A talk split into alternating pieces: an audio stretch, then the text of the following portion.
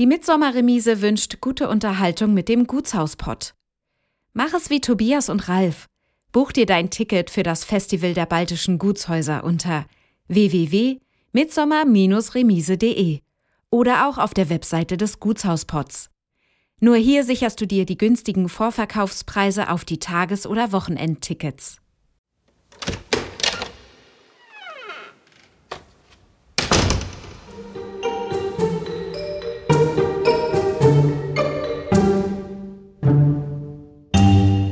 Hat die Kaiserin dann im Juli 1920 gesagt, Mensch, ich habe den Kronleuchter vergessen, Kinder. Und dann ist er hinterhergeschickt worden. Also man hat das schon intensiv genutzt, auch dieses Haus im, im 18. Jahrhundert, aber immer nur, wie gesagt, so zwei bis drei Wochen im Jahr. Das wäre einer kaiserlichen Residenz abträglich, wenn man die Dienstboten auf den Höfen sieht. Wir wussten es halt nicht und wollten gerne äh, diesem Geheimnis auf die Fährte kommen. Und das ist uns jetzt quasi gelungen.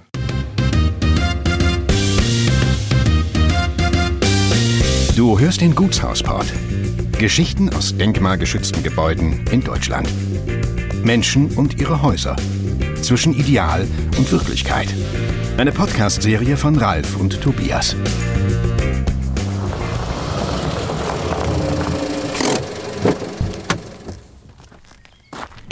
Heute sind wir mit dem Gutshauspott mal nicht in einem Gutshaus unterwegs. Wir sind nach Potsdam gefahren und sind zu Gast in dem größten königlichen Schloss der Stadt. Wir sind verabredet im neuen Palais mit dem Kastellan Jörg Höchstein. Herzlich willkommen im neuen Palais. Unsere Zuhörerinnen und Zuhörer interessiert ja auch immer die Tatsache, was Menschen bewegt, wenn sie sich alten Gemäuern, alten Denkmälern annehmen, wie sie sich dabei den Herausforderungen stellen und welche Überraschungen ihnen dabei begegnen. Wollen Sie kurz erzählen, wo Sie ursprünglich herkommen und was Sie vor Ihrer Zeit als Kastellan vom neuen Palais gemacht haben? Sie sind Bauhistoriker. Äh, ich bin Archivar.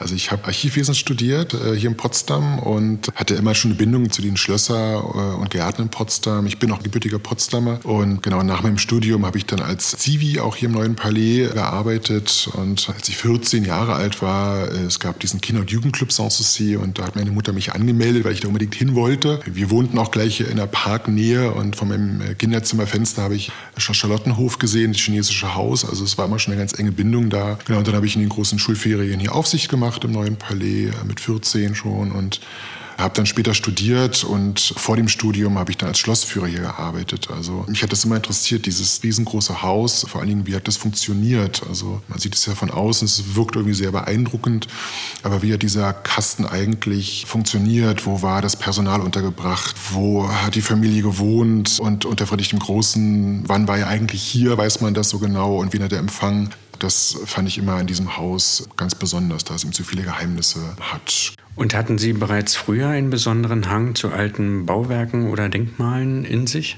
Naja, dadurch, dass ich ja hier aufgewachsen bin, in Parknähe und unser Kindergarten sogar hier am Charlottenhofer Schloss lag, waren wir als Kinder schon immer hier in den Parks und ich fand das immer sehr spannend, halt diese ganzen Häuser zu sehen, vielleicht auch die Geschichten zu erfahren. Aber zu DDR-Zeiten war das ja so ein bisschen schwieriger. Man erfuhr ja doch recht wenig über die Lebensweise im, im 19. Jahrhundert und, oder Anfang des 20. Jahrhunderts eigentlich gar nichts. Und dann erst mit dem Fall der Mauer 89 dann und meinen Besuchen auf den Flohmärkten am 17. Juni in Berlin. Und da gab es dann so einen Händler, der so historische Postkarten mit Hohenzollern-Bildnissen und dann sah ich zum ersten Mal die Hohenzollern und dachte, ach, guck mal an, sowas gibt es also auch, interessant. Und dann fing ich an, diese Sachen zu sammeln und mich dafür sehr zu interessieren. Und so äh, hat sich dann eine Tür nach der anderen geöffnet, ja. Das Haus, das neue Palais, ist ja stilistisch relativ konsequent im friedrichianischen Rokoko. Die Ausstattung, die ist auch vielfach noch erhalten. Welche Verbindung haben Sie zu dieser Zeit, zu diesem friedrichianischen Rokoko? Also dieses äh, friedrichianische Rokoko lerne ich eigentlich jetzt so nach und nach auch bewusster kennen. Ne? Seitdem ich also hier bin im Haus, erfahre ich unglaublich viel auch von Fachkollegen über Lackkabinette des 18. Jahrhunderts, die es hier gibt, die ganz besonders sind, weil eben das sehr aufwendig war, diesen Lack herzustellen im 18. Jahrhundert und durch die Beleuchtung der Kronleuchter mit, mit Kerzen äh, fingen dann diese wandfeste Ausstattung an zu leuchten und ein besonderes Licht auch zu geben. Und das ist natürlich ganz besonders und man sieht ja auch sehr sehr schön im neuen Palais. Wo fing man an mit dem Bau? Nämlich im Südflügel, wo Friedrich der Große wohnte. Und dann ging es nach Norden weiter und das Rokoko war ja eigentlich schon so ein bisschen am Ende seiner Zeit. Und dabei in der Königswohnung ist das Rokoko noch ein unglaublicher Blüte, ähm, sehr schöne Rokai und die Damaststoffe sind sehr edel und kostbar. Aber je nördlicher man kommt, umso ja, nicht mehr so feingliedrig wird halt das Rokoko. Sehr große, schwere Rokaien und der Übergang fehlt auch von der Decke zur Wandfassung. Das merkt man dann schon. Aber das ist ja auch gerade das Spannende an diesem Haus. Auch, dass es halt im Original erhalten ist und nicht im Krieg zerstört wurde wie Charlottenburg. Also man merkt ja hier, das hat eine ganz besondere Aura, wenn du reingehst ins Haus. Und hier riecht jeder Raum anders auch. Ne? Das ist ganz verrückt. Der, die behalten ihre, ihre, ihre besondere Aura. Und das ist eben das Tolle. Du hast die Wandbespannung noch hier aus dem 18. Jahrhundert. In zwei Räumen zumindest. Das muss man sich mal vorstellen. Vierteljahrtausend alter Stoff an den Wänden und die tollen Kronleuchter aus französischem Bergkristall oder aus anderen Glasfabrikationen, die es noch hier gibt. Das ist schon, ja, was glaube ich kein zweites Haus auch vorzuweisen hat. Ja. Erinnern Sie sich noch, als Sie damals als Jugendlicher hier waren, welchen Eindruck das Haus damals auf Sie gemacht hatte? Also ich weiß noch, dass ich in der Grün der Mastkammer stand als Aufsicht, als 14-Jähriger. Und es war ein regnerischer Tag, es waren kaum Besucher da. Und eine Frau kam, ein Gast, vorbei und mit der unterhielt ich mich dann. Und sie sagte dann zu mir, ach, Sie werden sicherlich mal studieren. Und ich habe gesagt, ich war jetzt auch nie so eine große Leuchte in der Schule. Und zu DDR-Zeiten war ja ein Studium immer nur, man wurde delegiert und so weiter. Und das war so meine erste Erinnerung an das neue Palais und an das Bad der Kaiserin sicherlich auch. Man konnte immer in dieses Badekabinett reingucken. Und das fand ich natürlich faszinierend, dass das öffentlich zugänglich war, dass man reinschauen konnte, dass man äh, diesen privatesten Raum im neuen Palais, über den man kaum was wusste, dann den doch da präsentiert hat. Erinnern Sie sich noch an die Tour, die Sie damals da begleitet haben? Heute gibt es ja auch verschiedene Touren, aber waren die vielleicht identisch? Ja, eigentlich schon. Also man konnte eben das untere Fürstenquartier sehen, allerdings nicht die Räume, die man heute sehen kann an der Gartenseite, also so Tressenzimmer, Konzertzimmer unten, ovales Kabinett, das war alles geschlossen. Man ging dann quasi durch das Sterbezimmer des Kaiser Friedrich III., unteres Darmschlafzimmer und so, da ging man dann lang, weil die anderen Räume waren nicht saniert und es stand dringend an, aber es gab kein Geld eben dafür. Und dann ging man nach oben, aber da war die Führungstour auch ähnlich. Marmorsaal dann zum Schluss und so. Und Königswohnung konnte man ab 1986 dann sehen. Da gab es ja eine große Ausstellung zum 200. Todestag Friedrich des Großen und da sind dann auch die Räumlichkeiten nochmal restauriert worden, ja. Können Sie das Haus oder die Anlage, das ist ja ein ganzes Ensemble für die Zuhörerinnen und Zuhörer, mal beschreiben oder umschreiben? Ja, dieses das Palais liegt eben westlich im Park von Sanssouci, am westlichen Ende, ist 220 Meter lang, 55 Meter hoch, ist von einer großen Kuppel in der Mitte bekrönt und es gibt dann zwei Seitenkuppeln im Nord- und im Südflügel. Da sind dann äh, preußische Adler, die sich auch drehen, bekrönen diese kleinen Kuppeln. Und gegenüber des neuen Palais sind die Commons, die Wirtschaftsgebäude mit, einem großen, mit einer großen Kolonnade verbunden, mit einem Torbogen auch, die der ganzen Anlage so einen prächtigen Abschluss geben. Also das ist sozusagen dieses riesengroße Schlossensemble, was wir hier präsentieren. Nehmen Sie uns doch noch mal mit in die Zeit, wo Sie hier als Jugendlicher die Größenordnung und die Faszination das erste Mal für das Haus empfunden haben. Na, ich habe dann ja nach meiner Schule eine Gärtnerlehre noch gemacht in Werder ähm, und habe dann aber sofort nach dieser Lehre, nach dem Abschluss hier angefangen als Schlossführer. Also wirklich 15.07. Lehre beendet, 16.07. so war das in der DDR, dann eben angefangen hier als Schlossführer. Das war natürlich toll. Ich war 18 Jahre alt erst, aber ich habe das als auch wunderbaren Ort empfunden, hier Leute durchzuführen, mein Wissen weiterzugeben, was natürlich damals sehr gering war. Und ich weiß auch, dass die Leute natürlich sehr interessiert waren. Es gab aber auch FDGB-Gruppen oder LPG-Gruppen, also landwirtschaftliche Produktionsgenossenschaften, die dann auch hier so Pflichtbesuche machten. Aber auch das gehörte dazu. Und ich fand für mich auch ganz spannend, dass ich dann hier auch den Fall der Mauer erlebt habe, 89, und dass ich dann die Grenze öffnete nach West-Berlin und plötzlich die ganzen Westberliner hierher kamen und das ein unglaublicher, eine Euphorie war. Die Gruppen, die Führungen waren ausverkauft, es waren ganz viele, es waren Punks da aus Kreuzberg, die dann hier plötzlich 50 Pfennig Trinkgeld in die Hand drückten nach der Führung, was ja undenkbar war. Und und wir durften natürlich auch kein Trinkgeld annehmen, nur Sachspenden wie Kaffee oder Süßigkeiten, das ist auch ganz kurios. Und also das, da erinnere ich mich noch sehr gut daran. Äh, Ostern 1990, die Gruppen waren voll. Wir haben hier sieben Führungen gemacht teilweise und wir wussten schon nicht mehr, was wir gesagt haben in der anderen Führung. Aber die Leute waren alle so nett und so, so unglaublich toll. Und ganz besondere Zeitepoche auch, die, der, die ich da miterlebt habe. Und habe dann aber auch aufgehört als Schlossführer, weil ich gerne auch ja, mich weiterbilden wollte, ne? weil ich nicht immer nur Schlossführer sein wollte. Und dann kam dieses Archivstudium hier in Potsdam, das habe ich dann 96 abgeschlossen und habe dann hier im neuen Palais, hat sich dann ergeben, als Zivi in der sogenannten Plankammer gearbeitet, in der grafischen Sammlung, die im zweiten Obergeschoss hier äh, liegt, hinter diesen ovalen Fenstern. Und da waren ursprünglich die Kammerfrauen der Kaiserin untergebracht und die Garderobenfrauen und die haben noch die originale Wandtapete aus den sogar 1860er Jahren und im Hutraum der Kaiserin Auguste Victoria waren historischen Fotos aufbewahrt. Ja, gibt es eine kleine Wendeltreppe, die in die zweite Etage des Hutraumes führt. Und das war natürlich irre, dass man diese Räume, die man sonst nicht sehen kann, die ich dann ähm, erleben durfte. Und dann habe ich im 92 auch eine kleine Arbeit geschrieben über das neue Palais, über, über die Nutzung des Hauses, wie sind die Räume genutzt worden. Und das hat mich immer sehr interessiert. Wann sind die Bäder eingebaut worden und die Dienstbotentreppenhäuser und die Heizung und so weiter.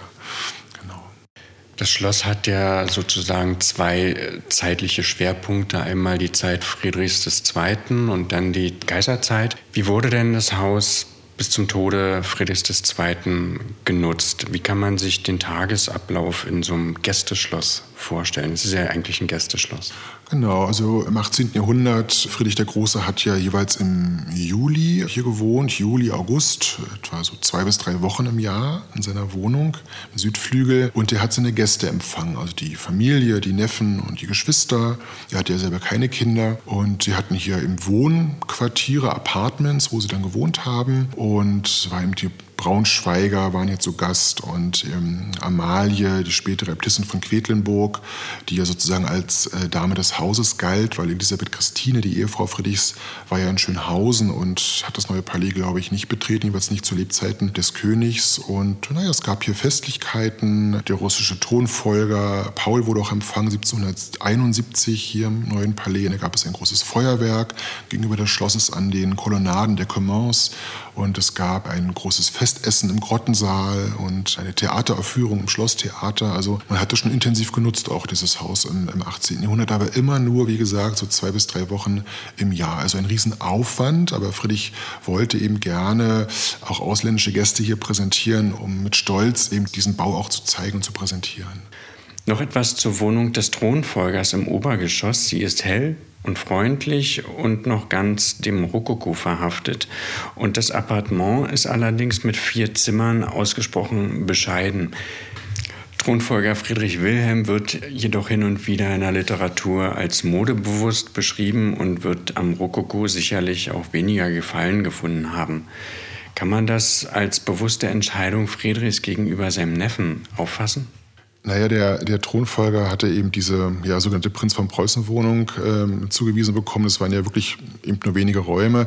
Seine Ehefrau Friederike Luise von Hessen-Darmstadt hatte die oberen roten Kammern erhalten. Das war ein wirklich fürstliches, äh, großzügiges Apartment. Man darf aber nicht vergessen, die Wohnung des Prinzen von Preußen lag in direkter Nähe der Wohnung des Königs. Also äh, jetzt da was abzuleiten, die ist ja so klein und das ist gleichzeitig irgendwie auch ein Ausdruck auf die Nichtachtung des Thronfolgers. So weit würde ich nicht gehen. Aber diese Saladon farbene Zimmer, eben nach der Wandbespannung, nach der Farbe der Wandbespannung benannt, ist eben auch der einzige Raum im Schloss, wo es Fürstenbildnisse gibt. Und zwar aus dem einfachen Grund, weil die Gäste, die ins Schlosstheater wollten im 18. Jahrhundert, durch diesen Raum durchzugehen hatten. Und dort hingen eben Gemälde der österreichischen Kaiserin Maria Theresia, auch der Geschwister äh, Friedrich des Großen. Und man wollte dann schon so ein bisschen auch äh, zeigen, ähm, wohin man verwandt war und mit wem man befreundet war. Und deswegen dort in diesem Raum bewusst auch diese Fürstenbildnisse. In der Wohnung des Thronfolgers hängt ein ausgesprochen großes Porträt. Es zeigt äh, Friederike Luise von Hessen-Darmstadt, die Thronfolgerin sozusagen, die Gattin Friedrich Wilhelms. Ähm, ist Ihr Besuch hier im Haus belegt? Das ist eine gute Frage. Ja, die Prinzessin von Preußen war gelegentlich hier. Sie hatten ja auch noch in Potsdam eine Wohnung, also zumindest der Thronfolger am Neuen Markt. Aber sie war im Sommer auch im Juli, August, wenn der König sich hier aufgehalten hat, war auch die Thronerbin mit ihrem Mann zusammen hier und hat in den Festlichkeiten teilgenommen. Ja, ja. Und wie wurde das Haus denn bis zum Beginn der Kaiserzeit genutzt, also im 19. Jahrhundert bis ca. 1871? Naja, nach dem Tod von Friedrich dem Großen ist es so ein bisschen eingeschlafen hier das Haus. Also seine Nachfolger haben da nur noch wenig hier gewohnt. Friedrich Wilhelm III. hat das Theater häufig genutzt, das Schlosstheater, weil das Theater am Stadtschloss in Potsdamer wurde ja aufgegeben. Und dann hat erst nach der Hochzeit des preußischen Kronprinzen Friedrich Wilhelm mit Victoria von Großbritannien, das war 1858, dann das neue Palais wieder mit neuem Leben gefüllt worden. Der äh, Hauschef war damals Wilhelm I., der spätere erste deutsche Kaiser, und der hat seinem Sohn eben und seiner Schwiegertochter dieses Haus hier überwiesen als Wohnsitz. Und sie haben das hier genutzt, jeweils von Mai bis November, also im Sommerhalbjahr, haben hier ihre acht Kinder großgezogen, unter anderem auch den späteren Wilhelm II. Und Vicky war ja eine sehr kluge, liberal erzogene Tochter ihres deutschen Vaters Albert von Sachsen-Coburg. Und sie beschreibt auch in den Tagebüchern ihres Mannes gibt es die oder auch im Brief an ihre Mutter Queen Victoria, wie sehr sie das neue Palais liebt und dass sie den Garten so gerne nutzt, am antiken Tempel, diesen Privatgarten und dass sie hier ungestört sein kann, sich mit ihren Kindern aufhalten und nicht wie im Tiergarten in Berlin, wo andauernd dreckige Berliner Gören hinterherrennen und sie angaffen. Also das fand sie anscheinend nicht so toll. Ähm, aber sie hat das Palais sehr geliebt und war bis 1888 dann tatsächlich hier als Hausherrin. Zum Bestandteil der Fragen, die wir unseren Gästen im Gutshauspot immer stellen, zählt ja auch die Frage nach den Funktionen der Häuser im 20. Jahrhundert mit seinen oftmals schmerzhaften Einschnitten für die Häuser. Und bei ländlichen Gutshäusern lassen sich die Umbrüche ab etwa Mitte des letzten Jahrhunderts an den Funktionsänderungen dann tatsächlich auch ablesen. Wie verlief die Geschichte des neuen Palais im 20. Jahrhundert? Naja, also der letzte deutsche Kaiser hat hier gewohnt, ja, bis 1918 mit seiner Familie und seinen sieben Kindern. Das war ja der Hauptbewohner dieses äh, Schlosses. Und 1918 dann mit der Revolution im November endete die Monarchie. Und das bedeutet ja auch für das neue Palais ein, ein Einschnitt äh, in der Geschichte. Die königliche Bewohnung endete 1918 im November. Und es begann hier eine neue Epoche als Museumsschloss. Und das ist eigentlich für das Haus eben der, ja, der größte Einschnitt gewesen in seiner Geschichte im 20. Jahrhundert auch. Welche Rolle spielt denn das neue Palais im Bewusstsein der Bevölkerung heute? Also ich glaube, dass die Friedrich-Ausstellung 2012 zum 300. Geburtstag des Königs eine ganz wichtige Wegmarke war, die das Palais nochmal in die Öffentlichkeit katapultiert hat. Es wurde davor ja auch großzügig, umfangreich restauriert und es kamen über 300.000 Leute hierher in diesen wenigen Monaten und das Palais hat sich dann ziemlich fest verankert. Ähm, heute ist es ein Touristenschloss zum großen Teil, also es gibt viele ausländische Gäste, viele Gäste aus anderen Bundesländern und es gibt auch die Potsdam Potsdamer natürlich und die Berliner. Aber ich würde mir auch wünschen, dass man vielleicht auch die regionalen Besucher mehr einbindet, die eben dieses Haus vielleicht noch gar nicht kennen und die hier mal die, die tollen Schätze entdecken, die Führungstour, die, die Fürstenquartiere, die, die Festsäle. Da gibt es eben so viel zu entdecken und das kann man vielleicht auch ein bisschen beschleunigen durch Veranstaltungen, die man macht, äh, durch, durch besondere Führungen oder vielleicht auch Feste oder Konzerte und so. Also. Gibt es denn da schon Ideen, die konkret umgesetzt werden können? Naja, es gibt ja jetzt so kleinere Geschichten, wie dass ich an besonderen Abenden mit Besuchern durchs Neue Palais schlendere und ihnen dieses Haus die Geheimnisse zeige. Also die Touristen sind dann weg und wir sind alleine im Haus und die Gäste können alle Fragen stellen, die sie immer schon mal wissen wollten über das Haus und wir gehen auch vielleicht mal in Räume hinein, die außerhalb der Führungstour liegen, die eventuell jetzt temporär ein Restaurierungsatelier sind oder so. Und das ist ja gerade für die Besucher besonders spannend und da kann man auch mal eine Tür öffnen eines Dienstbotentreppenhauses oder einer, eines, weiß ich, einer Kammer, die sonst äh, nicht zugänglich ist und so. Und das ist ja das Fund, das das neue Palais auch hat, diese vielen unentdeckten Räumlichkeiten, ja. Ähm, was waren denn die allerersten wesentlichen Entscheidungen, als Sie das Haus hier als Kastellan übernommen haben? Oder fragen wir es anders. Was waren die ersten Dinge, die Sie getan haben, als Sie Ihren allerersten Arbeitstag als Kastellan im neuen Palais angetreten haben? Ja, ich meine, ich kannte das Haus ja schon. Ich habe ja, wie gesagt, hier lange geführt und habe dann auch ein Buch ja später über das Haus geschrieben und natürlich lerne ich das jetzt intensiver kennen. Ne? Und ich weiß noch, dass ich mal abends ins Schlafzimmer gegangen bin, der, äh, des letzten Kaiserpaares hier oben im neuen Palais im ersten Obergeschoss und habe mich dahingestellt, habe das Licht nur angemacht und der Raum war gerade leergeräumt worden, weil die äh, sogenannte Raumschalenreinigung stattfand. Da wurden also alle Gesimse und Stuckaturen gereinigt und so. Und da habe ich mich dahingestellt und habe mir die Wandbespannung angeschaut gegenüber des Bettalkovens. Und dann waren unterhalb der Wandbespannung so eine Holzvertäfelung, äh, da waren Dienstbotenklingeln aus der Kaiserzeit und die waren so mittig angebracht, nicht am Rand, sondern in der Mitte, wo ich dachte, hey, ist ja komisch, was sollen die da? Und dann habe ich nach oben geschaut, über der Wute Unterhalb der Decke waren zwei große Ösen. Und dann fiel es mir wieder ein, ich hatte mal gelesen, eine Erinnerung von Daisy Pless, die 1916 als Privatgast in diesem kaiserlichen Schlafzimmer war. Die hat sich dann 1930 in Erinnerungen in dem Buch dann sehr despektierlich geäußert über den schlechten Geschmack der Kaiserin, dass nämlich das Baldachinbett auf der gegenüberliegenden Seite stand, also gegenüberliegend des Alkovens. Und weil die Kaiserin anscheinend im Sommer nicht in diesem Alkoven schlafen wollte, weil sie keine Luft bekam, das wurde das Bett immer im Sommer dann auf die andere Seite gestellt. Und deswegen war über der Wute auch, sind diese beiden Ösen, wo eben dann das, der Dach des Baldachins eingehängt wurde. Und deswegen auch die Dienstbodenklingeln an der Seite, weil laut ihr kleiner Nachttisch gestanden hat. Also das ist mir dann an diesem Abend, dann ist mir ein Licht aufgegangen und ich dachte, ach, Genau, so muss es gewesen sein. Ja. Also das ist natürlich toll, das kann man dann nur machen, wenn man vielleicht hier äh, arbeitet. Ja.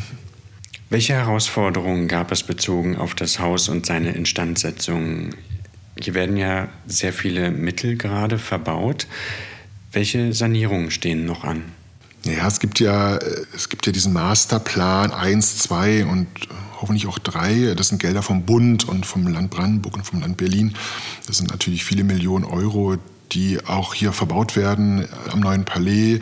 Man hat den Umgang saniert, das gesamte Podest ringsherum. Man hat den Keller dadurch trockengelegt, der immer feucht war. Und dann äh, wurde eben das untere Fürstenquartier wurde restauriert. Natürlich, man muss, das ist ja unglaubliches, äh, unglaublich komplexer Arbeitsablauf auch. Ich denke nur an das Dressenzimmer, an die Wandbespannung, die im Original noch erhalten ist aus dem 18. Jahrhundert, die abgenommen werden musste. Wir dachten dann eigentlich, dass sie deponiert werden muss, weil sie eben so fragil ist. Aber wir haben es dann doch geschafft, sie zu erhalten, sie zu restaurieren, wieder anzubringen und so. Also das ist schon was unglaublich Besonderes, dass man natürlich die Sachen erhält, die so viele Jahrhunderte überstanden haben. Und was jetzt noch ansteht, das ist ja die Dachsanierung. Also ab dem nächsten Jahr wird das komplette Dach saniert. Nicht die Kuppeln, die bleiben so, aber eben das Dach. 1916 hat Kaiser Wilhelm II. während des Ersten Weltkrieges das Dach abgenommen, um das, die Kupferreserve äh, beizugeben.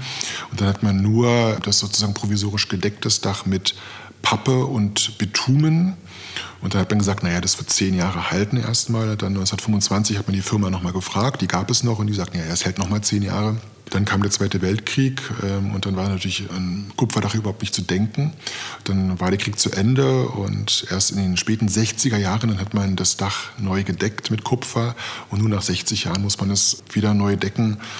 Und das wird vier Jahre dauern bis 2028, 2029.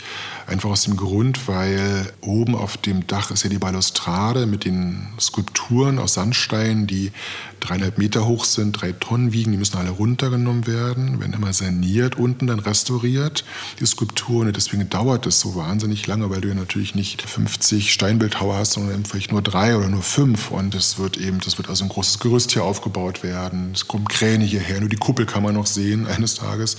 Und das ist natürlich schade, aber auch eine große Herausforderung und wichtig halt, dass man dann eben die Balustrade neigt sich sogar ein bisschen Richtung Hof. Also das ist höchste Zeit, dass man sie jetzt wieder neu aufbaut, aber natürlich unter denkmalpflegerischen Aspekten und Grundsätzen. Ja.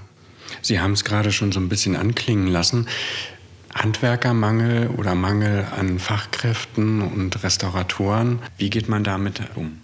Ja, das kann ich jetzt gar nicht so genau sagen, weil es gibt ja unsere Bauabteilung, die das alles koordiniert, der Masterplan mit einer eigenen Abteilung mit Architekten, die sich darum kümmern. Aber natürlich gibt es eine Teuerung von Material, die ist unglaublich äh, erschreckend auch. Und daher sind die Gelder, die wir eingeplant haben, natürlich prozentual, muss da zugesetzt werden. Aber äh, ja, deswegen können wir immer nur Stück für Stück die Häuser sanieren, die Fraueninsel, die römischen Bäder. Es muss erst abgeschlossen werden, bevor da die nächsten Häuser sozusagen äh, an die Reihe kommen können, weil es eben die Fachfirmen Firmen natürlich nur in einer begrenzten Zahl gibt und daher muss Rücksicht genommen werden. Deswegen dauern die Prozesse auch so wahnsinnig lange. Was unsere Zuhörerinnen und Zuhörer immer so interessant finden, sind die Fragen nach besonderen Entdeckungen und Erlebnissen. Haben Sie hier eine schöne Geschichte für uns zu erzählen, die Sie mit unseren Zuhörerinnen und Zuhörern teilen möchten? Ja, also äh, es gibt natürlich in so einem Riesenhaus mit 600 Räumen und Kammern und so weiter, man denkt dann immer, man hat alles schon entdeckt, aber es gibt dann so eine schöne Geschichte, dass in den frühen 80er Jahren des 20. Jahrhunderts gab es in einem Dienstbotentreppenhaus, in der sogenannten düsteren Kaisertreppe, da gab es einen, einen Raum, einen Zwischenraum. Und dort war die Jugendstilsammlung der Stiftung deponiert und dort gab es einen schmalen Wandschrank und der war verschlossen. Und dann haben die Kolleginnen den mal öffnen lassen und in diesem Wandschrank fand man eine alte Zeitung und eine Flasche, eine braune Glasflasche mit dem Etikett des französischen Raumparfums von Gustav Lohse. Das war damals der Hoflieferant. Die war original verschlossen, diese Flasche. Und man hat es dann gemeldet, dem Generaldirektor Giersberg damals. Man hat es ins Buch eingetragen, ins Depotjournal und dann ist, hat sich wieder verloren, die Spur. Und jetzt 2018, als das Depot umgezogen ist, äh, aus dem neuen Palais weg in das Zentraldepot, was neu gebaut worden ist, kam diese Flasche wieder irgendwie, tauchte auf. Da hat man sie untersucht und es gibt in Bayern ein Museum für Glasflakons, hat man es dann hingeschickt, ob es wirklich eine kaiserzeitliche Parfumflasche ist. Und in der Tat hat der dortige Mitarbeiter das bestätigt, Raumparfum. Und Kaiser Wilhelm II. hat eben seine Räumlichkeiten hier parfümiert wenn fürstliche Gäste sich angesagt haben. Also es gibt hier die Roten Kammern, das ist eine fürstliche Gästewohnung und wir wissen, dass der belgische König Albert und seine Frau Elisabeth 1910 hier zu Gast waren und bevor sie eben die Räume bezogen haben, wurde von Schlossdienern, diese Räume wurden parfümiert mit Lavendelduft und es ist natürlich eine irre Geschichte, dass dieses Raumparfum, weiß ich, 60 Jahre da an diesem Wandschrank unentdeckt stand und jetzt sozusagen durch die sozialen Medien zu neuem Leben erweckt worden sind. Also das war diese eine Geschichte. Und die zweite, die wir 2018 gemacht haben, im äh, Zuge der Ausstellung Kaiserdämmerung, da haben wir erinnert an den 100. Jahrestag des Endes der Monarchie. Unter anderem waren wir im Ankleidezimmer der Kaiserin Auguste Victoria und da gab es neben dem oder gibt es neben dem Kamin eine Schiebetür, die mit großem Knarren und Knarzen aufgeht. Und man kann dort reingehen, das ist ein ganz kleiner Raum. Und links, auf der linken Seite Richtung Kamin, gibt es den zwei Meter großen Juwelenschrank der Kaiserin. Und der war verschlossen. Wir haben überlegt und uns die Frage gestellt, ob da vielleicht noch Schmuck drin ist von der Kaiserin. Und da der Schlüssel nicht mehr da war, haben wir eine Firma ähm, bestellt, die am Öffnen von Safes ähm, sich spezialisiert haben. Und die haben dann ein Loch in die Tür gebohrt, weil sie der Meinung waren, dann würden sie den Schließmechanismus öffnen können. Und dann hat es aber nicht funktioniert. Und dann haben die gesagt, naja, wir müssten nochmal kommen, zweites Loch bohren, aber dann. Das ist natürlich immer schwierig, weil denkmalpflegerische Maßnahmen oder Auflagen gibt es ja auch. Wir haben dann gesagt, okay, dann also nochmal bitte. Und dann haben sie nochmal reingebohrt. Und wieder blieb dieses Ding zu. Und wir haben aber in der Stiftung auch einen Kunstschlosser und der hat gesagt, naja, vielleicht schafft er das ja. Und es gibt nämlich über diesem Tresor gibt es ebenfalls an der Wand einen Wandschrank mit einer Holztür. Und er dachte, okay, vielleicht kommt er von oben über diesen Wandschrank in den Tresor hinein. Aber diese Tür des Wandschrankes war ebenfalls verschlossen, da war auch kein Schlüssel mehr da. Er hat eine Leiter sich genommen und hat da an dem Schloss rumhantiert äh, und nach einer Stunde sprang die Tür auf. Und in diesem Schrank dort oben über dem Tresor lagen eben diese Briefe der Kaiserin Auguste Victoria. Über 1000 Briefe, die sie 1903, als der Tresor eingebaut worden ist, dort anscheinend hingestellt hat. Es waren zwei große Holzkisten, die noch original verschnürt waren. Da war ein Etikett draufgeklebt von 1888, stand drauf Prinzessin äh, Wilhelm von Preußen. Ich drucke ja immer den Namen des Mannes, die, die Dame. Und äh, das waren Briefe, also wir konnten einen Karton öffnen, eine Kiste, weil der Deckel eingebrochen war schon. Und man muss sich vorstellen, das waren Briefe, die hat sie bekommen von ihren Geschwistern, von ihren Eltern, die hat sie gelesen hat sie dann in große Umschläge getan, beschriftet von Mama, von Papa, von Kalmar und hat sie dann versiegelt und in diese Kartons, in diese großen Kisten gelegt, bis wir sie gefunden haben. Und die sind versiegelt worden, beide 1888, beide große. Also da war sie noch keine Kaiserin, da war sie eine Prinzessin von Preußen. Und das ist natürlich die Frage, 1918, die Hohenzollern sind ja sehr Reich auch abgefunden worden. Und warum haben sie diese Kisten nicht mitgenommen? Vermutlich sind die einfach vergessen worden. Meine persönliche Einschätzung geht dahin, dass ihre Kammerfrau Susanne Charles de Beaulieu, die hat also Zugang zum Schmuck und auch zu diesem kleinen Raum. Wahrscheinlich hat die Kaiserin gesagt, Susanne, denk an den Schmuck. Und sie sagte, ja, Majestät. Und, äh, und dann ging die Kaiserin nach Holland ins Exil und Susanne ging mit. Und jeder hat gedacht, die Briefe sind gerettet und man hat es dann doch vergessen. Und jetzt sind sie aufgetaucht 100 Jahre später. Aber die Frage ist auch, warum hat die Rote Armee sie nicht entdeckt 1945? Die haben das neue Palais äh, umgekrempelt. Und warum ist zu DDR-Zeiten das nie entdeckt worden? Warum hat keiner diesen, diesen Schrank oben geöffnet? Gut, jetzt sind sie von uns gefunden worden und dann haben wir es justiziariabel geprüft. Wem gehören die eigentlich heute? Gehören die der Stiftung? Gehören die dem Haus Preußen? Und dann äh, haben wir eben weil sie eben hier gefunden worden sind im neuen Palais, in einem Staatsschloss, äh, was im Staatsbesitz ist, hat dann das Justizariat gesagt, ja, ähm, die Briefe gehören der Allgemeinheit. Und ja, wir wollten sie dann wissenschaftlich erschließen und öffnen. Und dann hat aber der Prinz von Preußen auch Eigentumsansprüche angemeldet und jetzt liegt das seit der Findung seit 2018 unentdeckt weiterhin brach. Und jetzt müssen wir abwarten, wie die Gerichte entscheiden. Ja. Mit anderen Worten, wir haben jetzt bislang noch gar keinen richtigen Aufschluss über das Alltagsleben dieser Prinzessin. Genau, also die sind noch verschlossen, die, die Briefe. Ähm, es waren ja auch nicht nur diese Kisten gefunden worden, es waren auch noch eine Schatulle mit Leder bezogen. Es gibt noch eine Mappe gefunden worden, da waren Briefe von Bismarck drin, da war ein kleiner Umschlag, da hat die Kaiserin draufgeschrieben, die letzten Briefe der Kaiserin Augusta an mich, also von der ersten deutschen Kaiserin. Das ist schon sehr spannend. Aber wir können nicht sagen, äh, was der Inhalt ist. Wahrscheinlich sind das so Geschichten, ihre Kinder sind geboren worden, ihren Schwestern ist berichtet, ihrer Mutter und so weiter. Das sind so private Sachen. Aber es ist ja auch interessant und es wäre natürlich schön, wenn man das dem Geheimen Staatsarchiv eines Tages übergeben könnte und da kann die Wissenschaft dann auch da partizipieren. Konnten Sie denn letztendlich den Tresor öffnen?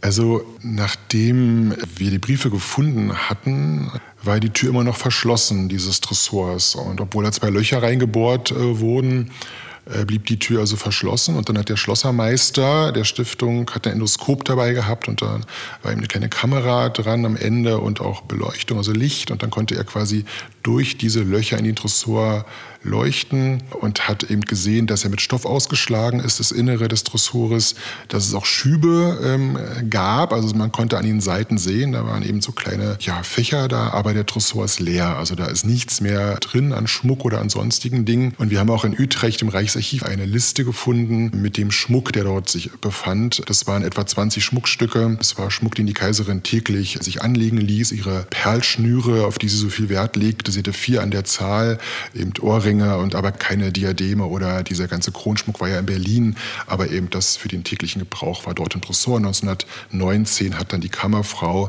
der Kaiserin Susanne Charles de Beaulieu den Schmuck natürlich mitgenommen und daher ist der Tresor leer, aber wir wussten es halt nicht und wollten gerne diesem Geheimnis auf die Fährte kommen und das ist uns jetzt äh, quasi gelungen. Was mich nochmal interessieren würde, das Schloss war ja auch kaiserliche Sommerresidenz. Was schätzte das Kaiserpaar so besonders an diesem Schloss?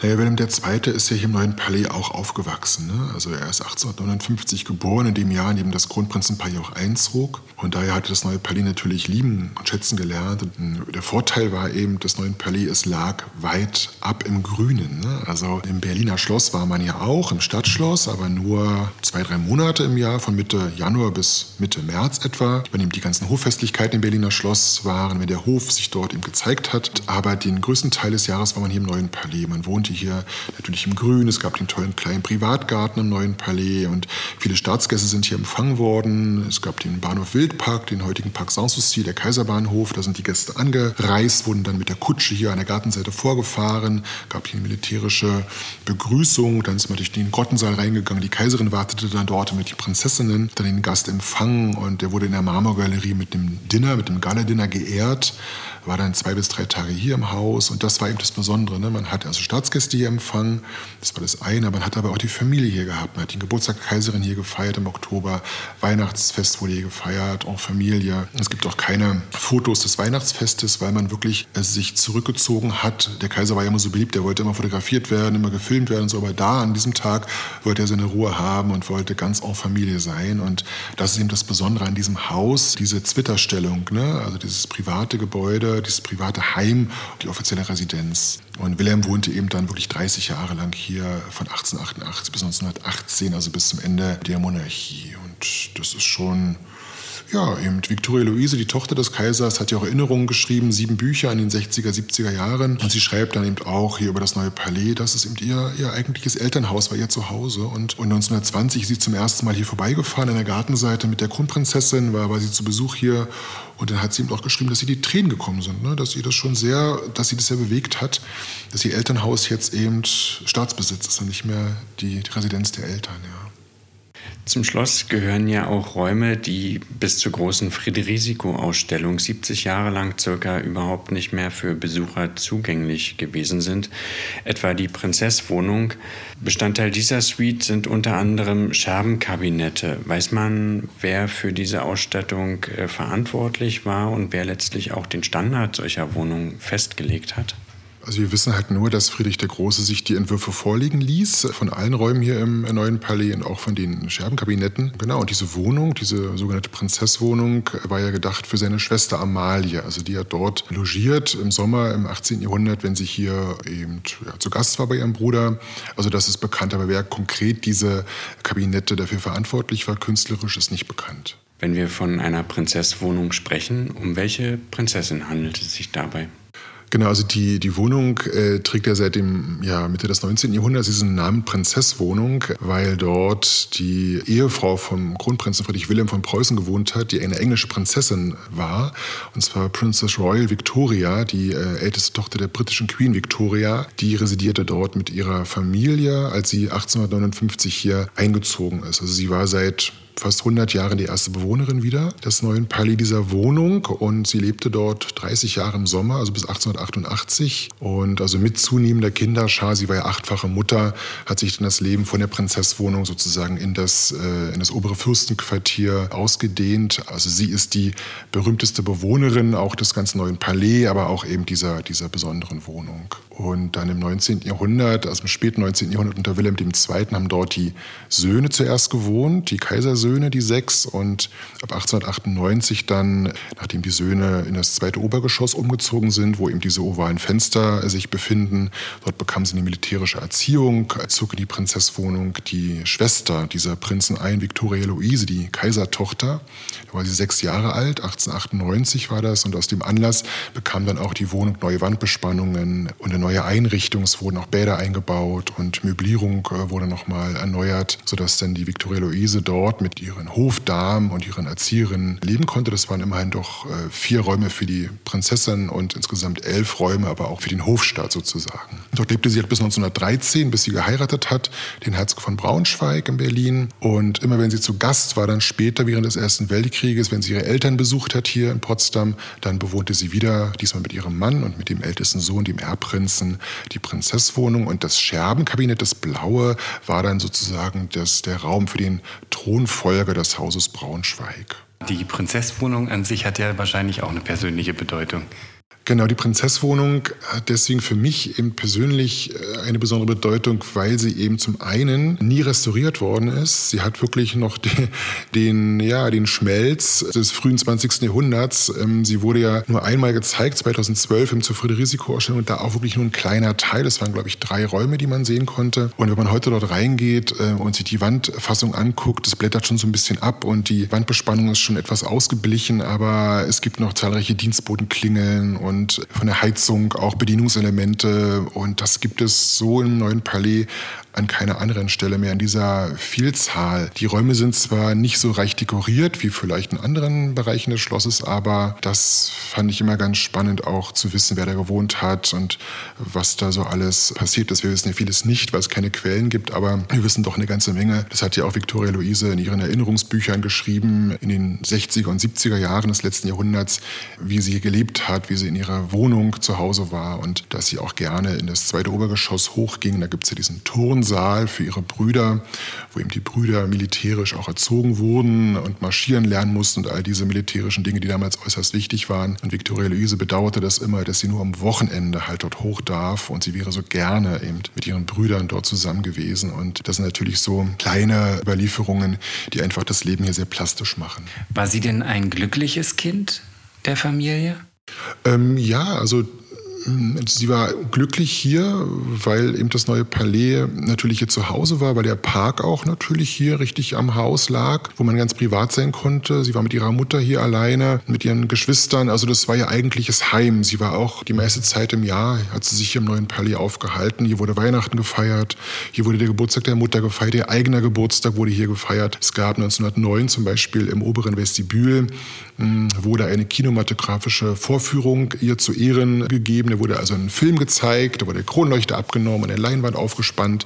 Ihre Freunde wurden eingeladen und dann hat man hier einen Kinoabend gemacht. Das waren natürlich Dinge, die wir heute auch kennen und die uns ja auch diese einst sehr ferne Zeit doch sehr nahe bringen.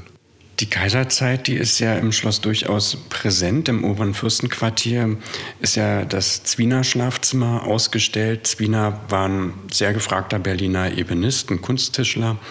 Diese Ausstattung, die ging ja nach der Abdankung des Kaisers nicht nach Haus Dorn. Wie muss man sich die letzten Stunden der Monarchie im neuen Palais eigentlich vorstellen? Naja, also der Kaiser und die Kaiserin waren ja während des Ersten Weltkrieges hier im Neuen Palais und wenn sie in Berlin waren, im Schloss Bellevue. Das Berliner Schloss hatten sie aufgegeben als Wohnsitz, weil es einfach zu groß war, der Unterhalt zu teuer. Und deswegen waren sie dann größtenteils hier. Also die Kaiserin auch. Ähm, der Kaiser war oft sozusagen im großen Hauptquartier. Und eigentlich, das sagen auch die, die Hofurierjournale und die Bücher der Adjutanten, äh, muss man sich vorstellen, das Leben ging eigentlich weiter als wäre nicht viel geschehen, muss man ganz kritisch sagen. Natürlich hat die Kaiserin als ja, weibliches Oberhaupt des Roten Kreuzes, hat sie wirklich viele Lazarette besucht im ganzen Deutschen Reich. Ist gereist von Bad Homburg nach Kiel, an den Bodensee, nach Potsdam, nach Breslau, nach Königsberg, hat sich dort sehr, sehr engagiert mit Verwundetenpflege, hat ihren Schwiegertöchtern das ebenfalls aufgegeben, diese Aufgabe, war einmal sehr enttäuscht, dass die Schwiegertöchter so wenig Interesse hatten an dieser karitativen Aufgabe und sie hat das Orangerie Psychiatrie-Lazarett hier in Potsdam im Park von Sanssouci. Das war unter ihrem Protektorat. Das hat sie bis zu 50 Mal besucht während des Krieges. Ähm, ja, aber sie hat dann hier auch ihre Geburtstage weiter gefeiert. Ihre Tochter Viktoria Luise kam aus Braunschweig hierher, die ihre Mutter besucht. Es war immer so eine Konkurrenzsache, weil Viktoria Luise wollte immer zu ihrem Vater und die Kaiserin hat den Kaiser immer abgeschirmt hier im neuen Palais. Die Kaiserin hat ihren Mann von schlechten Informationen bewahrt, weil sie die Monarchie ja bewahren und retten wollte. Und 1918 dann im November Max von Baden war Reichskanzler geworden. Man man war auch familiär verbunden, war eigentlich klar, dass die Monarchie nicht mehr zu halten ist, dass der Krieg bald aufhören muss. Die Not war so immens groß und die Arbeitslosigkeit so hoch. Und dann hat eben die Kaiserin Max von Baden ziemlich zusammengenießt am Telefon, weil er sollte den Kaiser zur Abdankung bewegen. Und sie hat natürlich dadurch ihre Stellung äh, in Gefahr gesehen als deutsche Kaiserin und Königin von Preußen. Und Max von Baden war nach dem Telefonat mit der Kaiserin 36 äh, Stunden außer Gefecht gesetzt. Der musste also noch Schlaftabletten nehmen und Opiumpräparate. Und es war Anfang November, also fünf Tage vor dem Ende der Monarchie, hat die Kaiserin sozusagen zur Hyäne entpuppt und hat diesen Max von Baden fertig gemacht. Aber es war nicht äh, zu retten. Am 9. November hat dann Max von Baden die Abdankung des Kaisers in die Öffentlichkeit gebracht, obwohl die Abdankung noch gar nicht erfolgt war von Wilhelm II. Und die Kaiserin hat dann diese Stunden hier verbracht, die Familie zusammengekommen, ihre Kinder, ihre Schwiegerkinder waren hier im neuen Palais. Und dann hat der Lehrer der kronprinzlichen Kinder, Herr von Dittfurt, hat das zuerst erfahren, dass der Kaiser abgedankt hat. Dann ist er zu den Kaiserkindern, hat es denen erzählt. Die sind hochgelaufen zur Kaiserin, die im oberen Fürstenquartier war in ihrer Wohnung. Und dann hat man ihr das gesagt, dass die Monarchie beendet ist. Und sie ist daraufhin zur Kronprinzessin Cecilie, hat sie umarmt und hat gesagt, so, nun ist dein Sohn der nächste Kaiser. Und dann hat die Kronprinzessin gesagt, aber Mama, die Monarchie ist zu Ende. Also das gibt keinen, keinen weiteren Kaiser mehr. Das hat sie gar nicht verstanden, die Kaiserin. Also sie war natürlich verhaftet in diesem monarchistischen Staatssystem, das über Jahrhunderte Bestand hatte. Aber Potsdam war eine monarchietreue Residenzstadt von Offizieren, auch bewacht die das ganze Areal. Und der einzige sichtbare Augenblick, dass die Monarchie zu Ende war, war, dass gegenüber des neuen Palais auf, den, auf der Kolonnade der Commerce, auf der kleinen Kuppel, die Standarte der Kaiserin gesetzt und die wurde dann vom Arbeiter- und Soldatenrat eingeholt. Und das war der, das sichtbare Zeichen, dass die Monarchie zu Ende war. Die Kaiserin wollte dann sofort ihrem Mann hinterher ins Exil nach Ammerongen, aber der Kaiser hat dann gesagt, nein, es ist zu gefährlich, äh, sie soll noch hier bleiben in Potsdam.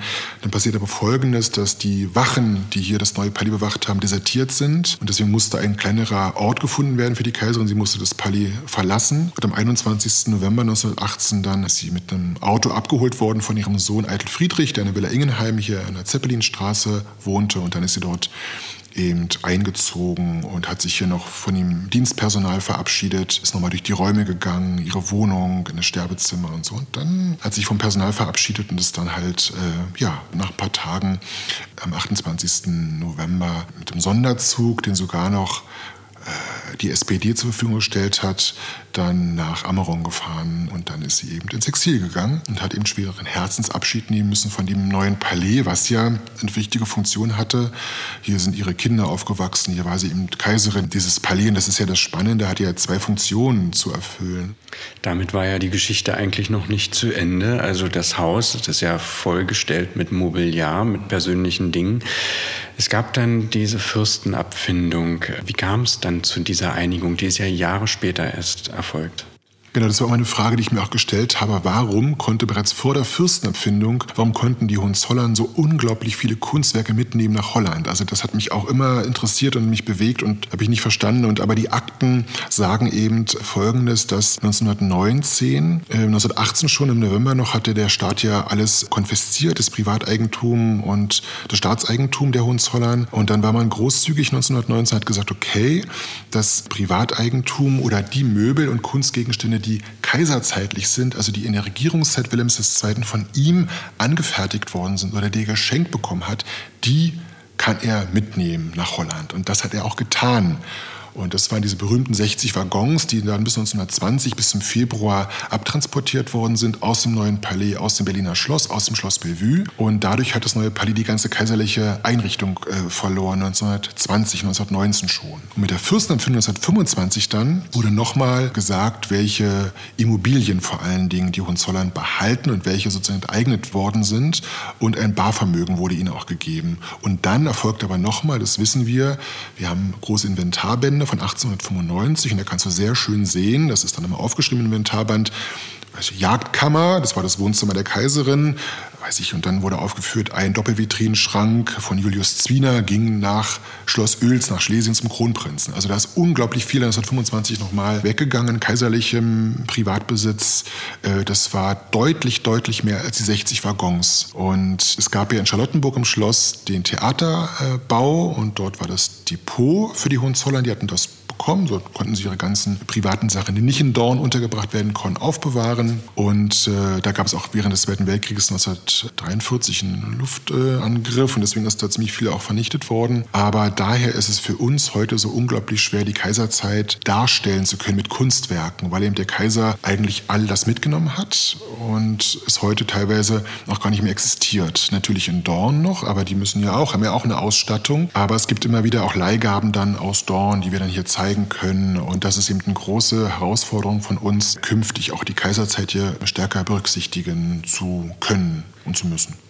Man spricht immer von diesen berühmten Eisenbahnwaggons, also ist eigentlich auch ein Zeichen dafür, welche Masse dahinter steckt. Warum machte man diese Zugeständnisse überhaupt oder welche Erkenntnis des Staates steckt da vielleicht auch dahinter, dass man solche Zugeständnisse macht? Ich, man wollte einfach die wilhelminische Epoche hinter sich lassen. Man wollte damit nichts, ich meine, man darf nicht vergessen, vier Jahre Krieg, vier Jahre Elend, vier Jahre Not, Arbeitslosigkeit, Hunger und der Kaiser galt halt als Kriegskaiser ne, 1918. Und die Jahre davor waren quasi während des Krieges oder durch den Krieg auch ins Hintertreffen gerückt. Und deswegen sagte man, dein Plunder, in Anführungsstrichen, kannst du mitnehmen. Das wollen wir hier nicht haben. Wir wollen das neue Palais wieder refriederizianisieren. Also wir wollen das neue Palais wieder so einrichten, wie Friedrich der Große 1769 äh, eingerichtet hat. Und da wurde ein Kunsthistoriker mit beauftragt, äh, Charles Förster, der auch den ersten amtlichen Führer über das neue Palais herausgegeben hat 1923. Und das war eben der große ja, Wunsch der damaligen Schlösserverwaltung, auch den ganzen Park wieder friederizianisch einzurichten. Die Zugeständnisse Ereignisse aus dem 19. Jahrhundert wegzunehmen. Auch viele Parkbauten, Brunnenanlagen und, und, und. Heute wird das man sicherlich anders sehen, aber damals war das halt so. Und deswegen hat man auch dem Kaiser und der Kaiserin diese ganzen Dinge hinterher ähm, geschickt. Allerdings sollten es nur kaiserzeitliche Dinge sein. Und Wilhelm wollte aber auch föderationische Kunstwerke haben, wie im Gemälde von Watteau, von Lancret, von Pater, Kronleuchter aus dem 18. Jahrhundert, Kommoden von Spindler aus dem 18. Jahrhundert. Er hat dann einmal gesagt, naja, okay, aber die zwei Kommoden, gut, die kriegt er noch, aber Oder auch der Kronleuchter aus der Jagdkammer mit KPM-Porzellan, 18. Jahrhundert. Da hat die Kaiserin dann im Juli 1920 gesagt, Mensch, ich habe den Kronleuchter vergessen, Kinder. Und dann ist der hinterhergeschickt worden. Also da war man wirklich sehr, sehr großzügig. Äh, heute ist der in Dorn. Wir haben jetzt noch zwei andere KPM-Leuchter, aber eigentlich hatten wir mal drei. Da können die Hohenzollern wirklich glücklich sein, dass sie damals so reich abgefunden worden sind, ja. Wir sprachen ja schon über die Verluste des Hauses, also explizit über die 60 Waggons, die Metapher mit dem Abtransport über die 60 Waggons. Ähm, welche Verluste hat das Haus in der Zeit noch zu verzeichnen gehabt? Also natürlich hat nach dem Ende des Zweiten Weltkrieges 1945, die Rote Armee hat ja Ende April 1945 das neue Palais auch eingenommen und in den folgenden Jahren wurden Kunstwerke aus anderen Schlössern auch hier im neuen Palais versammelt. Das war quasi wie so ein Umschlagplatz. Es wurde katalogisiert, verpackt und wurde dann eben nach Russland abtransportiert, in die Sowjetunion äh, abtransportiert. Und es waren Tausende von Kunstgegenständen. Das neue Palais hat zwar heute immer noch unglaublich viele originale Kunstwerke, also Möbel und Gemälde und, und Porzellane, aber es fehlen eben alleine an Gemälden sind es etwa 3000, die aus allen preußischen Schlössern heute noch in Russland äh, vermutet werden. Und wir wissen es auch, dass sie dort sind. Und das neue Palais musste damals nochmal federn lassen. Also das ist natürlich tragisch, aber wenn man heute durch die Räume geht, dann kann man dennoch sich erfreuen über die Vielzahl der doch noch originalen Einrichtungsgegenstände, die noch erhalten sind. Viele der Verluste sind wahrscheinlich auch unwiederbringlich verloren, aber sie haben auch Platzhalter hier. Äh, wenn man durch die, durch die Gemäldekabinette läuft, durch das Tammerlandzimmer zum Beispiel, sieht man ganz klar, dass neben den originalen Kunstwerken auch Fotokopien hängen, also großformatige Schwarz-Weiß-Fotos. Und das hängt damit zusammen, dass eben die Gemälde, die original in, äh, abtransportiert worden sind, sich heute in Russland befinden, äh, viele davon. Aber Gott sei Dank vor 45 wurden sie fotografiert, diese Bilder, und daher konnten wir nun Fotos anfertigen. Und das vermittelt zumindest dem Raumgefüge einen gewissen authentischen Eindruck. Aber man kann dann auch sehen, äh, wie viele Gemälde sich doch noch äh, heute ja, woanders befinden und nicht im Haus, wo sie eigentlich hingehören. Aber auch das ist eben ein Stück der, der Zeitgeschichte. Ja. Was ist denn von den Plänen heute überhaupt schon geschafft? Wir haben gehört, das Dach steht aktuell an, da gibt es Veränderungen. Worauf ist die Stiftung besonders stolz, was sie hier schon geschafft hat? Naja, sicherlich die Restaurierung des unteren Fürstenquartiers, ne? also von der, vom Tamerlandzimmer über die Rote Damastkammer, Dressenzimmer, ovales Kabinett. Das ist, das sind ja Räume, wenn du da reingehst, dir bleibt der Atem weg, weil die so besonders ausgestattet sind, weil die Wandbespannung wieder restauriert wurde, die Kristallleuchter wieder äh, hergestellt worden sind. Also das ist ja das Tolle oder auch das Schlafzimmer unten ähm, mit den Spindlermöbeln und dem Baldachinbett und der tollen Wandbespannung. Also das ist so ein Gesamtkunstwerk Werk, was du eben nur äh, hier in Potsdam findest. Und ähm, aber es steht noch ein bisschen was an, wie eben das obere Fürstenquartier, die Jagdkammer, Grüne Damastkammer und so weiter, oberes Konzertzimmer. Das kommt alles noch, aber man muss natürlich immer gucken, wie kann man die Gelder einsetzen und wo kommen die her. Und es gab halt einen unglaublich hohen äh, Restaurierungsstau auch und der muss jetzt eben aufgearbeitet werden und dadurch eben diese Masterplangelder auch. Mich würde mal interessieren, ob es auch Erweiterungen oder Veränderungen von Rundgängen in der Planung gibt. Also das Eckkabinett ist ja ein besonderes Zimmer. Es liegt hinter dem Konzertzimmer im oberen Fürstenquartier und ist, glaube ich, auch für den Ersten Weltkrieg von besonderer Bedeutung, weil dort auch die Mobilmachung unterschrieben worden ist. Ist da irgendeine Planung? Ja, also wir haben ja im Sommerhalbjahr Aufsichten hier im Haus und man kann dann auch ein bisschen mehr sehen als im Winterhalbjahr. Allerdings ist in diesem Jahr 2023 der Fall, dass wir keine Aufsichten haben zum ersten Mal seit vielen Jahrzehnten. Und deswegen kann man dieses Eckkabinett, da kann man auch nicht reingehen. Man kann aber von einem Vorzimmer aus reinschauen im Sommer. Wir hoffen, dass es 24 wieder der Fall ist. Man kann den Raum nicht betreten, weil er originalen Fußboden hat, ganz kostbare Marketerien mit verschiedenen Hölzern belegt, ganz dünn, hauchdünn, nur zwei Millimeter. Deswegen kann man nur reingucken. Aber dieser Raum ist halt von besonderer Bedeutung. Das war das Frühstückszimmer Wilhelms II. Und genau in diesem besonderen Raum, diesem Eckkabinett, soll Wilhelm II. 1914 am 31. Juli den Kriegszustand erklärt haben über das gesamte Deutsche Reich. Also das war der Vorläufer zur Mobilmachung, die dann in Berlin erfolgt ist, im Berliner Schloss. Und wir wissen aber nicht, ob es wirklich in diesem Eckkabinett war oder ob es nicht doch in der Grünen Damast, kann man im Arbeitszimmer war. Also das gibt kein Dokument, das das belegt. Aber nach mündlicher Überlieferung der letzten Jahrzehnte soll es dort im Kabinett geschehen sein. Und, und daher schon ist dieser Raum von besonderer Bedeutung. Und man kann, wie gesagt, im Sommer eigentlich dort hinein gucken in den Raum. Ja. Wie lange wird ungefähr die Restaurierung des Konzertzimmers dieser Etage in Anspruch nehmen? Man hat ja angefangen vor einem Jahr, eineinhalb Jahren, das dauert noch bis 2000. 27, glaube ich. Also das ist eine ganze Menge Arbeitsgänge sind notwendig und man kann im Winter natürlich auch bei der Kälte äh, nicht so arbeiten, wie man es vielleicht im Sommer dann kann. Man muss immer pausieren auch, aber das wird doch einige Jahre in Anspruch nehmen. Der Raum war ja von besonderer Qualität und von besonderem Glanz durch die Versilberungen und auch die Möbel, die wir noch haben, die tollen Kommoden und das Sitzmobiliar ist ja noch erhalten. Es kriegt einen besonderen Stoff wieder angelegt in das 18. Jahrhundert, was noch besonderen Glanz diesem Raum verleiht. Aber da muss man noch ein bisschen sich in Geduld üben, ja. Wer der Schlösserstiftung im Internet folgt, der hat wahrscheinlich gemerkt, dass es hier Veränderungen gab. Ne? Also ich spreche davon, dass die Räume geöffnet werden, dass andere Touren gezeigt werden, dass man hier die schönen Details des Hauses und der ganzen Anlage aus ganz verschiedenen Perspektiven erleben kann. Was ist die Motivation dahinter? Naja, man sieht jetzt neue Räume, die man nicht begehen kann, auch zum Beispiel Dienerkammern, was Besucher ja besonders interessiert, aber man kann die Besucher leider dort nicht in diese Bereiche bringen, weil 1960, in den 60er Jahren hat man den Dachboden mit Hylotox behandelt, also mit einem Holzschutzmittel, der das Ungeziefer abtöten sollte, was man damals nicht beachtet hat, dass für Menschen schädlich ist. Und daher kann man diese Räume nur mit einer Maske und mit einem Schutzanzug begehen. Und, aber ich kann dort hochgehen oder wir können das machen mit, mit Anzügen, mit Masken und können dann Fotos machen oder einen kleinen Film drehen, dass die Besucher somit zumindest mal diese Räume sich virtuell angucken können. Also das ist eigentlich das, was wir jetzt machen können. Oder auch mal Dienstbotentreppenhäuser öffnen, mit der Kamera mal hochgehen, mal Schränke zeigen, die verschlossen sind. Die Räume sind immer verschlossen seit Anbeginn. Man konnte mal zur Friedrich-Ausstellung 2012 eine kleine Raumfolge sehen, aber die Räume sind nicht restauriert. Aber ja, man kann besondere Sichtachsen mal, eine Wandbespannung mal mal fotografieren, eine kleine Geschichte dazu erzählen, dass man zumindest die Besucher dadurch eben auch teilhaben lässt an diesen verschlossenen Räumen. Ja. Falls man jetzt neugierig geworden ist und nicht weiß, wo man das finden kann, welcher Account ist das, von dem wir sprechen? Genau, das ist der Facebook-Account des Neuen Palais. Ähm, da kann man Mitglied werden, ganz einfach. Oder auch auf dem großen Stiftungs-SPSG-Internetauftritt sind halt auch, kann man auch diese Räumlichkeiten dann sehen, ja. An dieser Stelle passt vielleicht auch noch mal ganz kurz etwas zu der Stiftung zu sagen, die sich um die Häuser bemüht. Die Stiftung Preußische Schlösser und Gärten ist ja seit Jahrzehnten mehr als nur bemüht, sich um ganz viele Immobilien zu kümmern. Was ist die Begeisterung dieser Philosophie hinter dieser Organisation?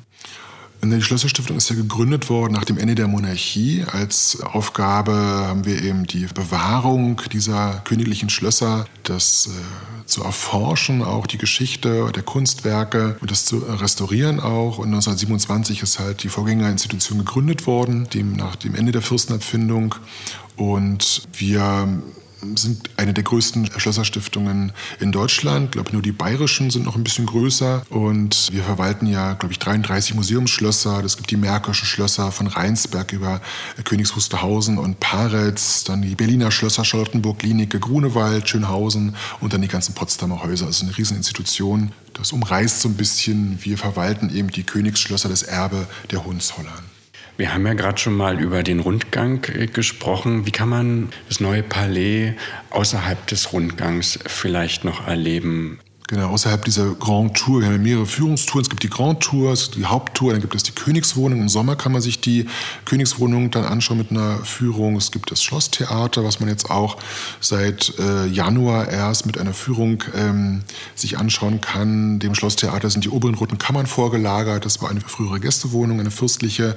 Und da erfährt man was zur Theatergeschichte und kommt dann das Schlosstheater und wir bieten ja auch Weihnachtsführungen an zur Weihnachtszeit, was ganz schön ist. Wir haben dann Weihnachtsbäume aufgestellt, weil die kaiserliche Familie dort immer Weihnachten gefeiert hat bis 1917 und jetzt haben wir zum ersten Mal im letzten Jahr zwei große, vier Meter große Tannenbäume gehabt, die wir geschmückt haben und jetzt haben wir auch noch die Weihnachtskrippe entdeckt, die dort vor dem Fenster stand. Die ist heute in Bayern in einem Heimatmuseum und die hat 1907 der Kaiser angekauft. Äh, die ging dann irgendwie über Umwege, wir wissen nicht wie, ist, sind die, ist die in den 80er Jahren aufgetaucht in Köln in einem Auktionshaus. Ein Kunsthändler hat die dann gekauft und hat sie auf dem Dach seines Opels nach Bayern geschafft. Der hat selber in einem Schloss gewohnt und als er dann kurz bevor er verstorben ist, im Jahre 2000, hat dann ähm, eine bayerische Gemeinde, wo der Herr Osterrieder, der Krippenschnitzer, zu Hause war, sind auf die Krippe aufmerksam geworden, haben dann einen Verein gegründet und haben für 50.000 Mark diese Krippe gekauft und die ist heute im Heimatmuseum dort untergestellt. Und ich werde jetzt mal Kontakt aufnehmen, das mache ich jetzt diese Woche noch und werde mich mal melden, dass wir den Grottensaal haben und vielleicht können wir mal die Krippe für eine Saison ausleihen. Das wäre natürlich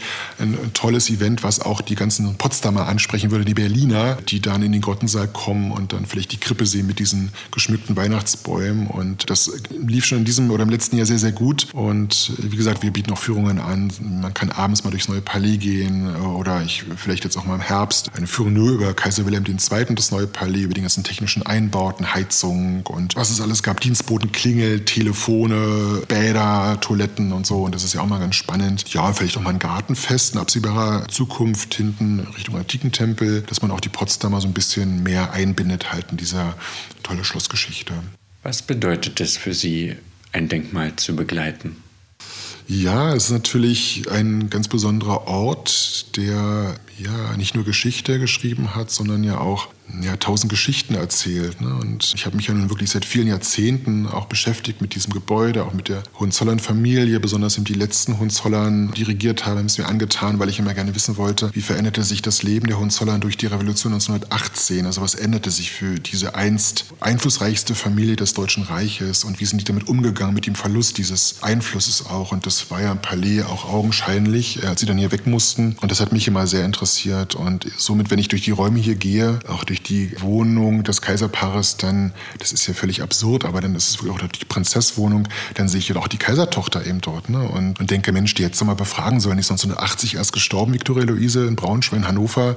Und die hat ja noch so lange gelebt. Es wäre doch irre, mal mit der durch die Räume zu gehen und zu sagen, ja, hier hat mein Vater immer gesessen oder da habe ich aus dem Fenster geguckt und hier habe ich irgendwie, weiß ich was gemacht und so. Leider sind diese tausend Geschichten ja alle verloren. Ne? Man hat natürlich auch einiges aufgeschrieben und das ist natürlich ganz spannend, das wieder vorzukramen, sich Grundrisse anzugucken heute die es ja gibt aus der Kaiserzeit, irgendwelche Treppenhäuser zu entdecken oder Ansichten von Möbelentwürfen, die hier mal in den Häusern standen und nachzuforschen, wo sind die heute und so. Und um sich wieder so ein Bild auch zu machen von den Räumen, wie die ausgesehen haben, wie, wie das Leben funktioniert hat mit dem Personal und auch mit, dem, mit der Familie. Wo waren die Gäste untergebracht? Es gab den unterirdischen Gang hier, der 1889 angelegt worden ist von Wilhelm II., weil er eben wollte, dass diese ganzen Dienstbotengänge unterirdisch abliefen, weil er sagt, sagte, das wäre einer kaiserlichen Residenz abträglich, wenn man die Dienstboten auf den Höfen sieht. Dann gibt es ja im Keller noch große Metallschränke, wo die Speisen nochmal aufgewärmt worden sind, wo die Teller warm gehalten wurden. Und dann konnte da das Essen eben in der Marmorgalerie serviert werden von Lakaien, die dann eben diese großen Silbertabletts dann den Majestäten, die hier zu Gast waren, dann auch angereicht haben. Also das Palais mit Leben zu füllen, das ist eigentlich das, was ich gerne machen würde und auch mein Wissen weitergeben halt an Leute, die besonders interessiert sind an diesem Haus und die dann auch kommen und glaube ich auch ziemlich dankbar sind, wenn sie eben auch die Geschichten hören aus einer längst vergangenen Epoche. Ja. Sie sprachen ja schon über die Geschichtsforschung, die hier mit diesem Haus immer wieder auch verbunden ist. Und Sie sprachen auch über die einzige Kaisertochter, Victoria Luise, die ja eben bis 1980 gelebt hat. Gab es da einen Kontakt zwischen der Schlösserstiftung Ost zu dieser Familie? Ich denke nicht. Also den gab es, den Kontakt gab es nicht. Die Westberliner natürlich schon, also das wissen wir. Und wir wissen aber auch in den 80er Jahren, denn dass Louis Ferdinand von Preußen, also der damalige Chef des Hauses Preußen, der Enkel des Kaisers, der war dann 1987 zum ersten Mal hier im neuen Palais und hat den, das Schlosstheater sich angeschaut. Das kannte er noch nicht und war mit seinem Sohn Christian Siegesmund hier. Und ich weiß halt noch, dass die damalige Kastellanin, Frau Hofmann, nicht wusste, wie das Licht angeht im Schlosstheater und ihr das unglaublich peinlich einig waren. Dann kam sie mit einer Taschenlampe halt sozusagen dem Prinzen von Preußen da das Licht äh, gegeben durch die Taschenlampe. Und im nächsten Jahr kam der wieder, 1988 dann, und hat sie da begrüßt mit Handkuss. Sie war sehr sozialistisch, muss man sagen.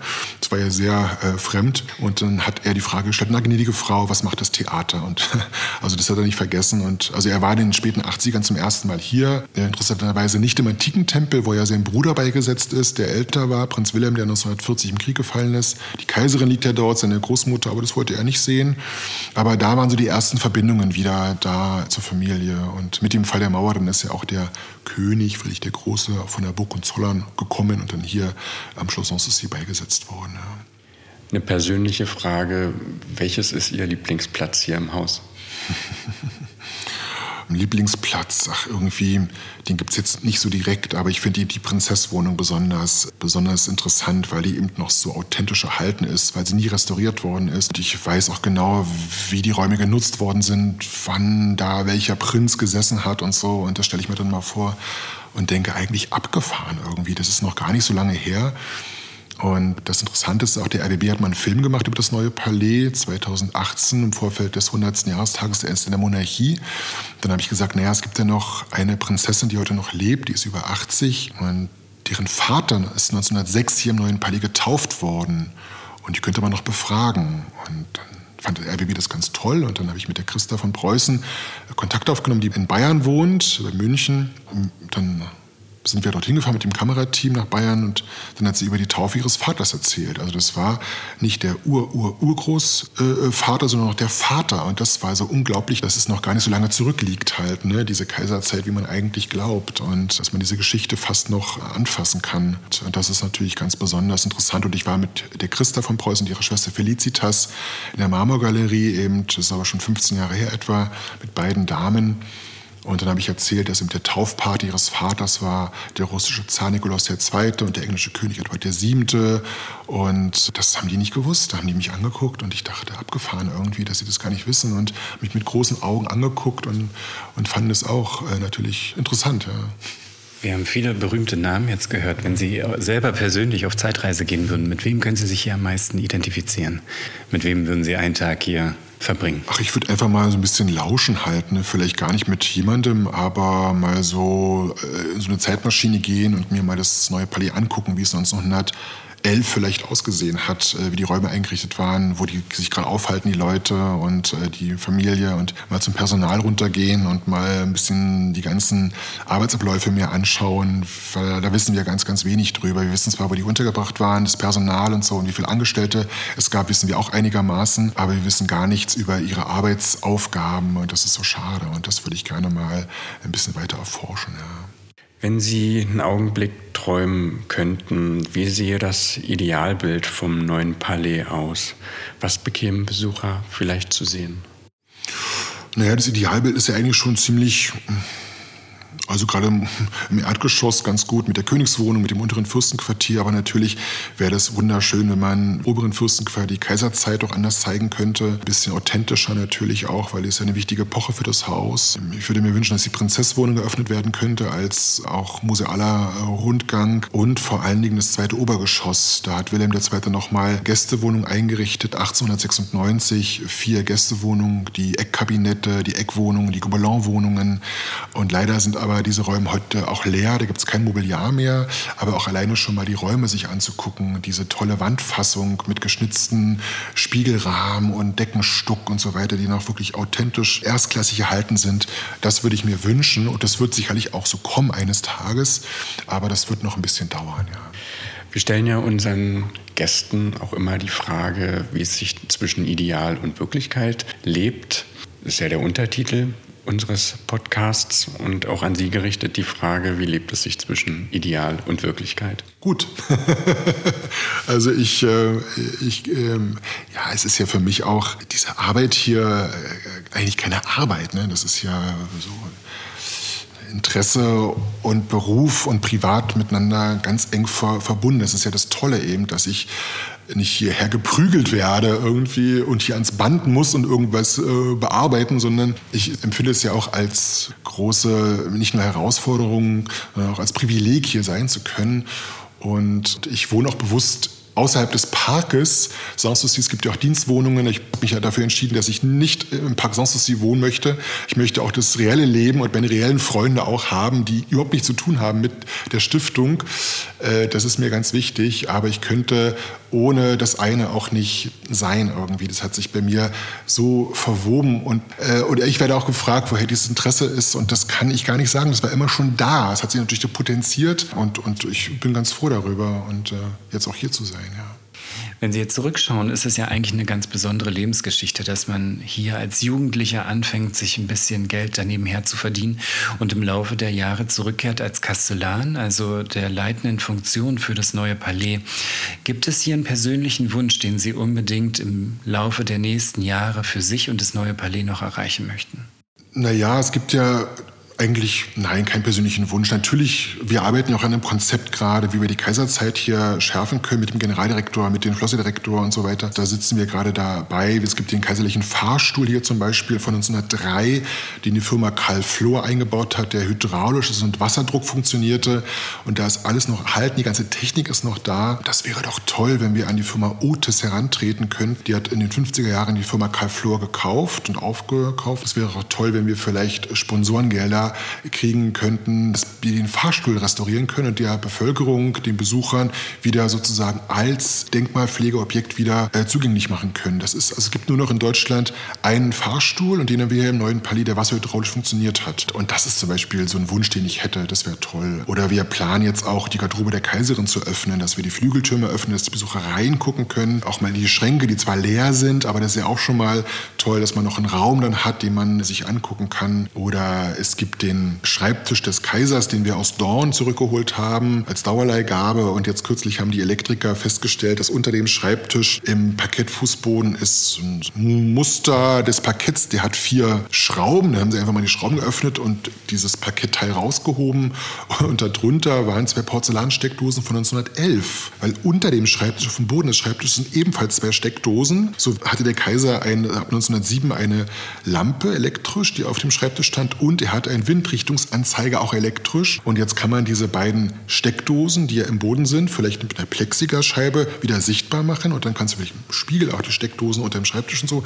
Und das sind so Kleinigkeiten, die man jetzt irgendwie angehen kann. Das ist natürlich toll, dass man immer noch neue Dinge irgendwie in diesem Riesenhaus äh, entdecken kann. Was man als Zuhörerinnen und Zuhörer leider immer nicht so mitbekommt, ist natürlich auch der Raum, in dem wir sitzen. Wir sind ja live vor Ort und äh, sitzen in einem wunderschönen Ambiente. Was gibt es zu diesem Raum zu erzählen?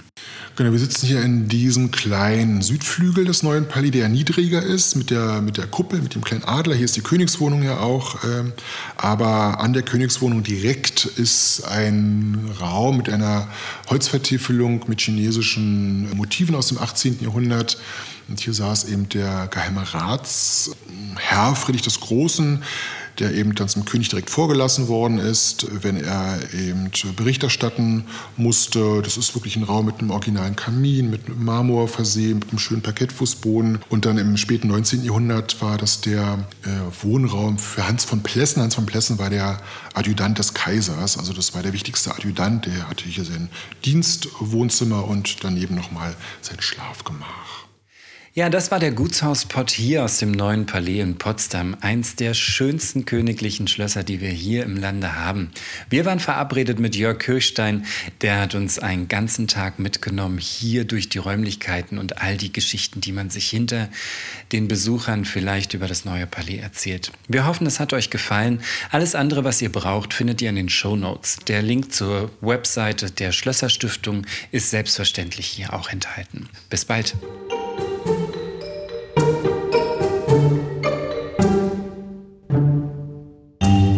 Schön, dass du unseren Podcast gleich bis zum Ende gehört hast. Wenn dir dieser Podcast gefallen hat, hinterlass uns gerne eine 5-Sterne-Bewertung in deiner Podcast-App. Und wenn du mehr von diesem Gutshauspod hören möchtest, dann abonniere gleich hier unseren Podcast und unseren YouTube-Kanal. Wir freuen uns auf dich. Bis bald.